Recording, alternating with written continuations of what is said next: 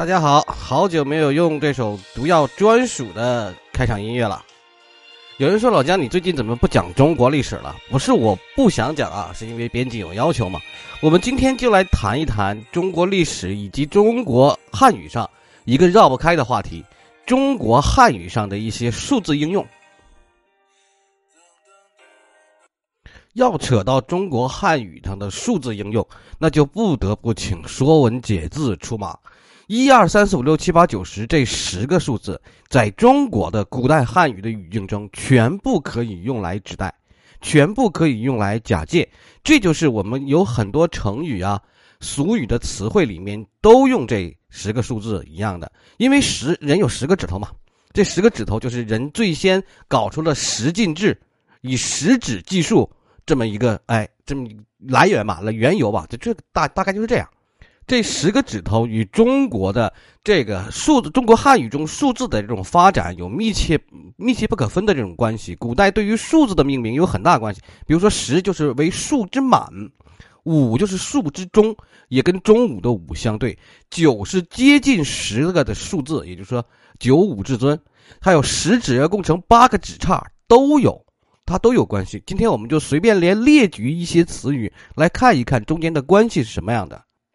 首先，中国成语中除了九啊，还有某些成语特定中的词汇，其他所有带有数字的成语，基本上都是指定特定的事物，就指代它特定的事物，代表了某一个特特别的，或者说几个特别的事物。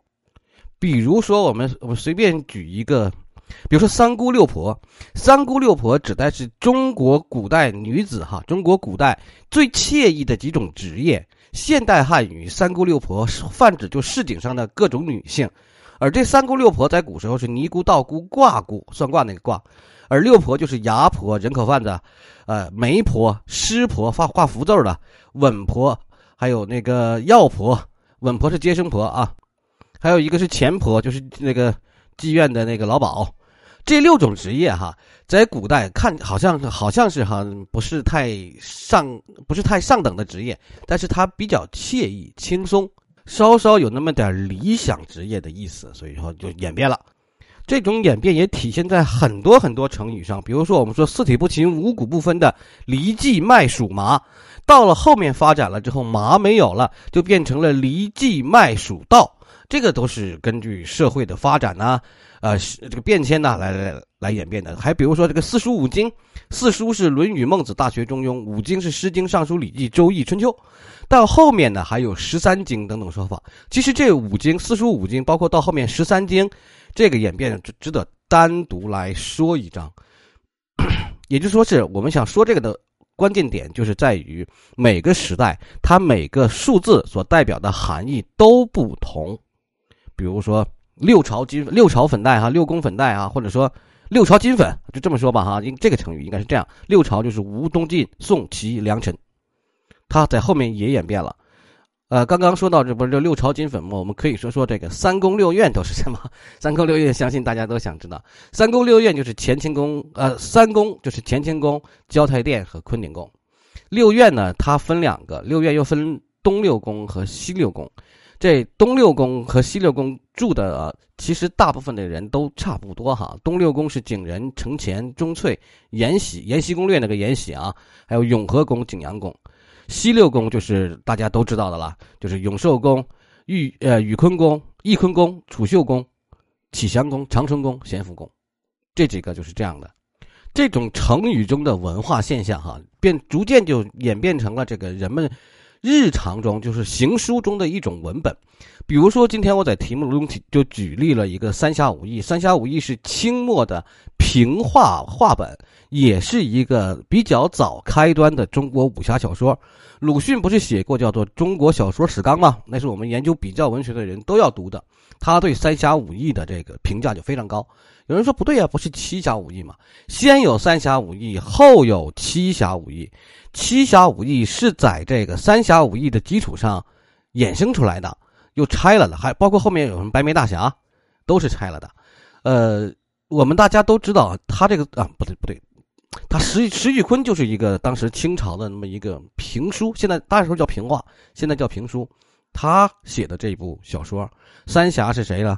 北侠是欧阳春，南侠就是御猫展昭，还有双侠丁丁兆兰、丁兆慧。其实丁兆兰这里是四个人，只不过他那个叫丁氏双侠嘛，就给他叫成了那个三侠。后面呢，那个七侠五义的时候又加了加了谁？我想想，我啊，小侠爱虎、东方侠智化，还有这个小诸葛沈仲元，这是七侠五义。他后来是加到了这个龙图公案里。在这个评书里去演绎了，大家都知道演这个包公案最好的是单田芳，单田芳老师在这个在这个演绎评书的时候是做了改编的啊，跟《三侠五义》中间很多很多情节都不一样了。他把《三侠五义》从一个低武事件给演变成了一个高武事件，也就说，《三侠五义》本身的文学性要大于它的娱乐性的，就它本书的。文学性要大于它的娱乐性，在单田芳老师的演绎之下，包括后来的《杨家将》《隋唐演义》等一等，都变成了高武世界，武功就高起来了。包括这个那个御猫展昭，展昭的这个飞檐走壁等等。而小说中原文描写，展昭上房是靠着柱子爬上去的。呃，锦毛鼠白玉堂呢，这个上房呢是靠的是绳索，就好像我们这个飞虎爪一样的绳索上去的。还有钻天鼠，那个叫卢什么来着？记不住了啊！他是人家是在船上爬这个桅杆系绳索的，是这么一个一个是第五事件。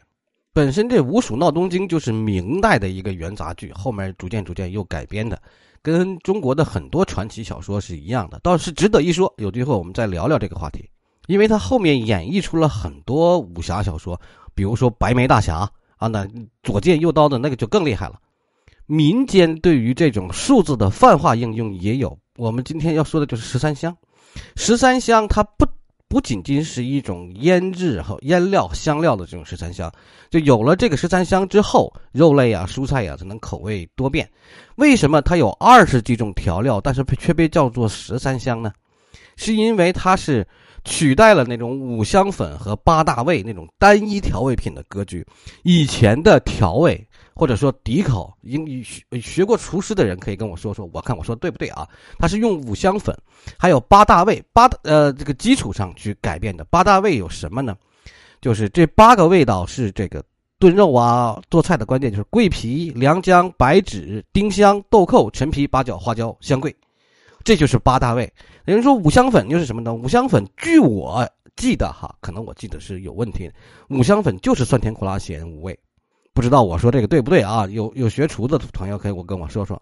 但十三香他就把以前的五香粉八大味，他不给取代了吗？五加八不就十三吗？他所以它叫十三香。这就是民俗化数字应用中的一例。我们在这个毒药里曾经讲过一期叫做《成语的诞生》，成语的诞生里面就提到了很多很多关于这种呃民俗化成语的这种诞生，比如说六亲不认。六亲不认并不是说是嗯。政府给他规定哪六亲是六亲的啊？只有这这都是这个口口相传出来的。六亲就是父母、兄弟、妻子，就是你的老婆和你的孩子。但株连九族就不是了，株连九族就是官府规定的哪个九族是要租你的，租你九族的哪哪哪九族呢？父亲那边追四代叫父族四，母亲那边追三代就是母亲那边追三代，妻子那边的追两代，这加起来就是九族。民俗化的还有三长两短，我估计三长两短大家都知道，三长两短是棺材板嘛，就是三块长的，两块短的嘛。为什么说没有棺材盖呢？是因为人死了之后棺材才盖上，所以说我们就只叫它三长两短。这个也是民俗化的。四体不勤，四体就是双臂双腿嘛，就就就五体投地，那就是加了脑袋嘛。五大三粗就是五大三粗就是双手大、双脚大、头大，三粗就是腿粗、腰粗、脖子粗。哎，这都是民俗化的，典籍化、规范化的就是三纲五常了。这君为臣纲，父为子纲，夫为妻纲。五常就是仁义礼智信，啊，还有就是宗教化的，宗教化的，比如说七情六欲：喜怒忧思悲恐惊。七情六欲：眼耳鼻舌身心意，就是六欲。来源于这个日常医的，就比如说医学的、中医的五脏六腑。心肝脾肺肾五脏，六腑是胃、大肠、小肠、三焦、膀胱、胆，还有这个呃，我记得啊，医学的还有个七经八脉，七经八脉应该是奇经八脉哈，后来给它改不知道为什么给它改成七经八脉了，大概是因为它这个七个脉的总称给它带过来带过来的哈。但是其实，呃，七经八脉应该不是一共不是七个经八个脉，我是这么记得的啊。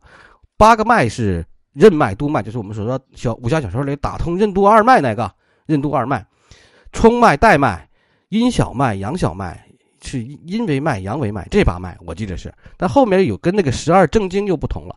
所以说，在这个数字化的成语还有古代的词汇演变中，借鉴了很多很多的来源。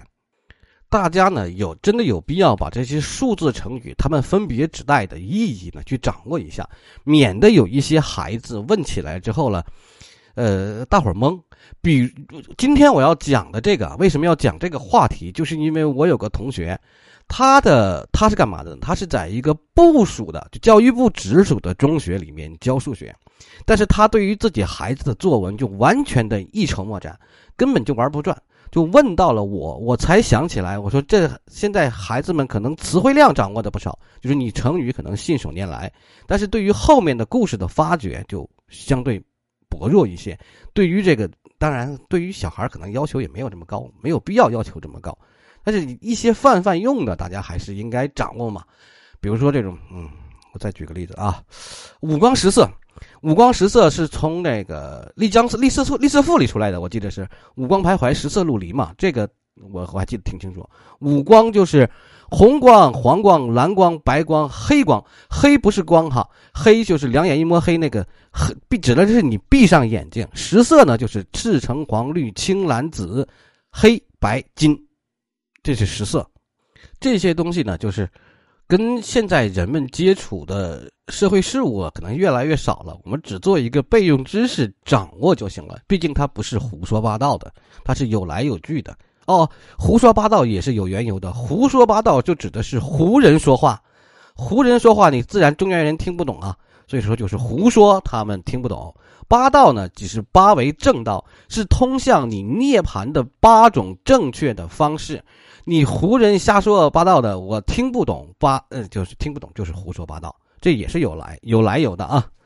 好，我们杂乱无章的去谈了一谈很多数字在汉语和成语中，甚至书名，甚至我们俗物上的一些应用，希望对大家不管是阅读啊还是写作有一点点帮助吧。抛砖引玉，感谢大家的收听，我是老姜，再见。